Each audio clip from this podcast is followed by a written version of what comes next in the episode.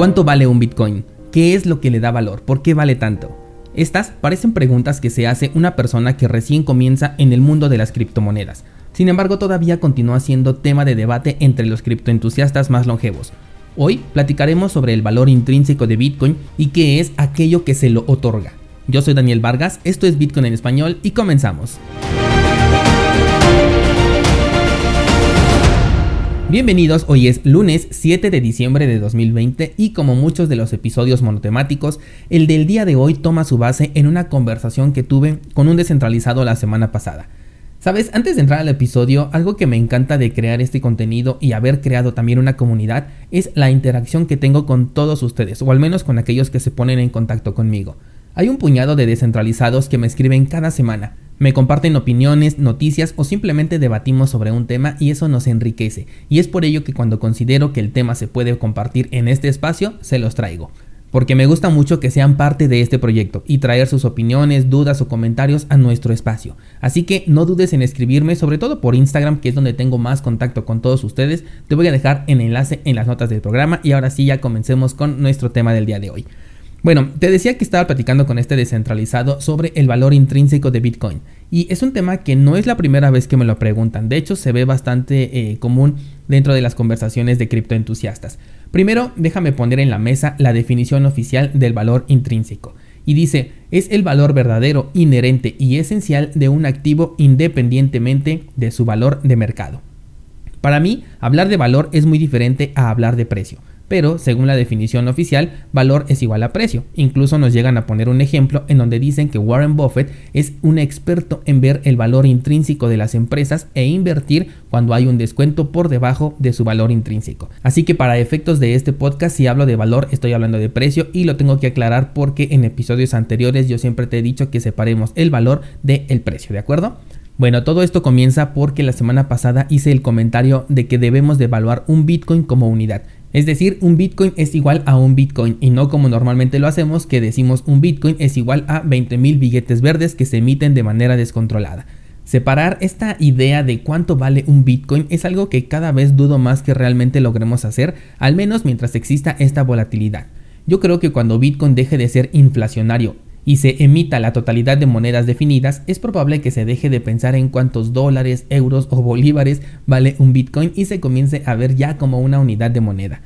Nada me gustaría más que ver a los ciudadanos de Internet, o sea nosotros que hemos adoptado una nueva nacionalidad por encima de la de nuestro país, utilizando nuestra propia moneda, que en este caso sería Bitcoin, y valuando las cosas en satoshis sin importar su valor en una divisa nacional tal como lo hacemos normalmente con el dinero. Nunca compramos en la calle con nuestra moneda nacional teniendo en mente su valor en otra divisa. Simplemente nos dicen vale 5 de la moneda que tú manejes y es lo que pagamos, 5. Así de fácil debería de ser utilizar Bitcoin. Y es que, ¿cómo le podemos dar un valor a Bitcoin? ¿Qué es realmente lo que le otorga ese valor? Les hice en Instagram una encuesta justamente con esta pregunta y como te digo, a pesar de que ya llevamos tiempo dentro del ecosistema, las respuestas siempre son variadas y por eso este es un tema muy polémico. Recibí respuestas del tipo eh, lo que le da valor a Bitcoin es el costo de la energía utilizada, la confianza, algunos incluso dijeron la fe, em, la oferta y la demanda, el que se pueda transferir de un país a otro, el que sea descentralizado, el hecho de que sea limitado, que no tenga intermediarios, en fin, recibí muchísimas respuestas, de hecho es una de las encuestas que más variedad en respuestas me ha entregado. Así que decidí hacer este episodio tomando como base todas sus respuestas.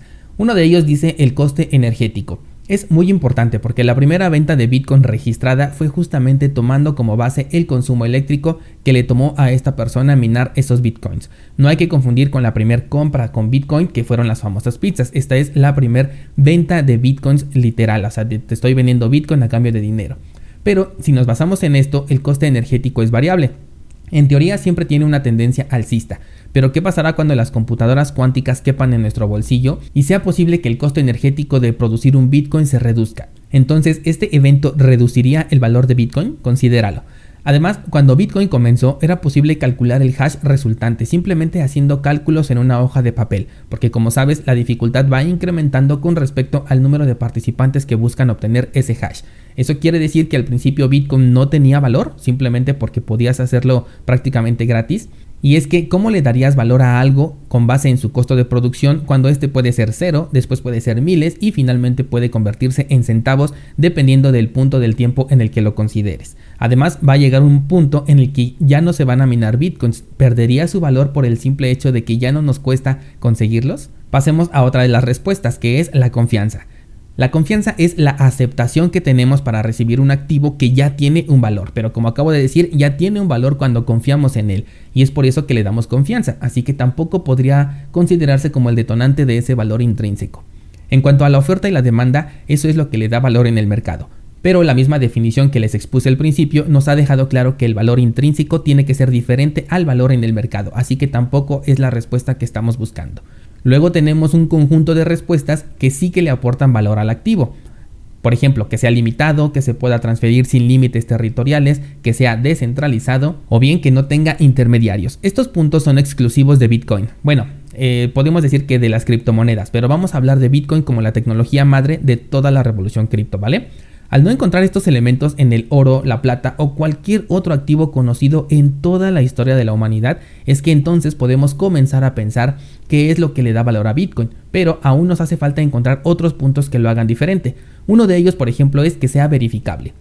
Existen ciertas reglas que deben de cumplirse cuando se utiliza Bitcoin y cualquier persona en el mundo con la tecnología más básica en sus manos puede verificar que estas reglas se están cumpliendo en todo momento es transparente. Gracias a blockchain somos capaces de ver el histórico de todos los bitcoins existentes de principio a fin, es decir, desde el momento en el que fueron creados y hasta la dirección que los posee 12 años después de haber sido creados. El otro punto es que es de libre participación. Cuando naces en un país estás obligado a utilizar la moneda en curso y no tienes ninguna otra alternativa.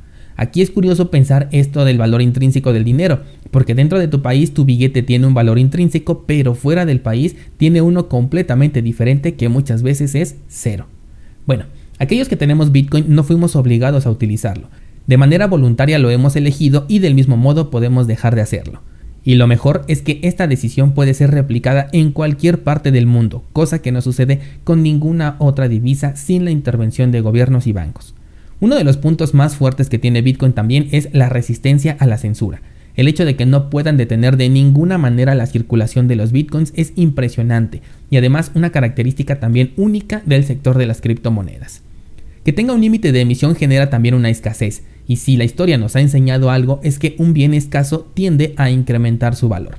El hecho de que no tenga límites territoriales es increíble porque abre las puertas a lo que hace rato llamé una nueva nacionalidad, nosotros, los ciudadanos de Internet, podemos tener toda una interacción digital que no tiene barreras territoriales. En este momento, por ejemplo, tú y yo estamos teniendo una interacción sin barreras gracias a Internet.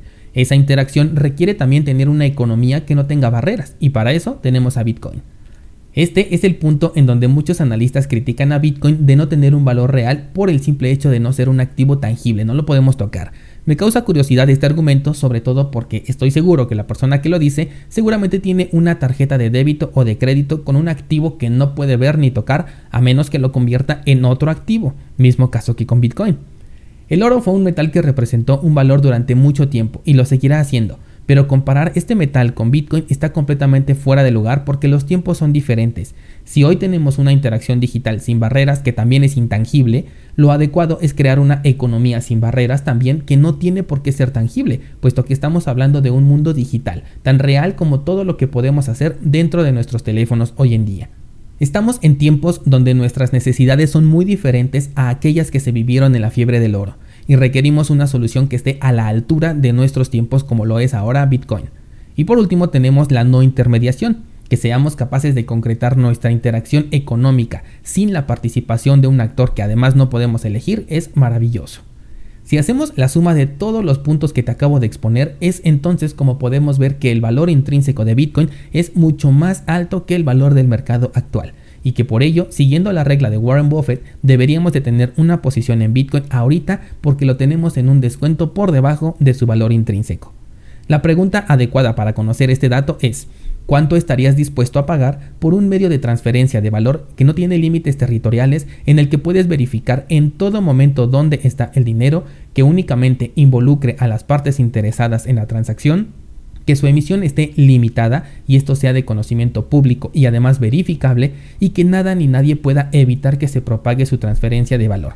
Además, que su seguridad esté ligada a la misma pérdida de su valor. Es decir, que si se puede vulnerar sería en vano, porque habría perdido ahora sí todo su valor intrínseco. Con esta extensa pregunta y tomando en cuenta que no existe ningún otro activo que cuente con estas características y aquí sí puedo incluir a todas las demás criptomonedas porque ninguna cuenta con el nivel de seguridad y resistencia a ataques que tiene Bitcoin, entonces, ¿cuánto estarías dispuesto a pagar por algo así?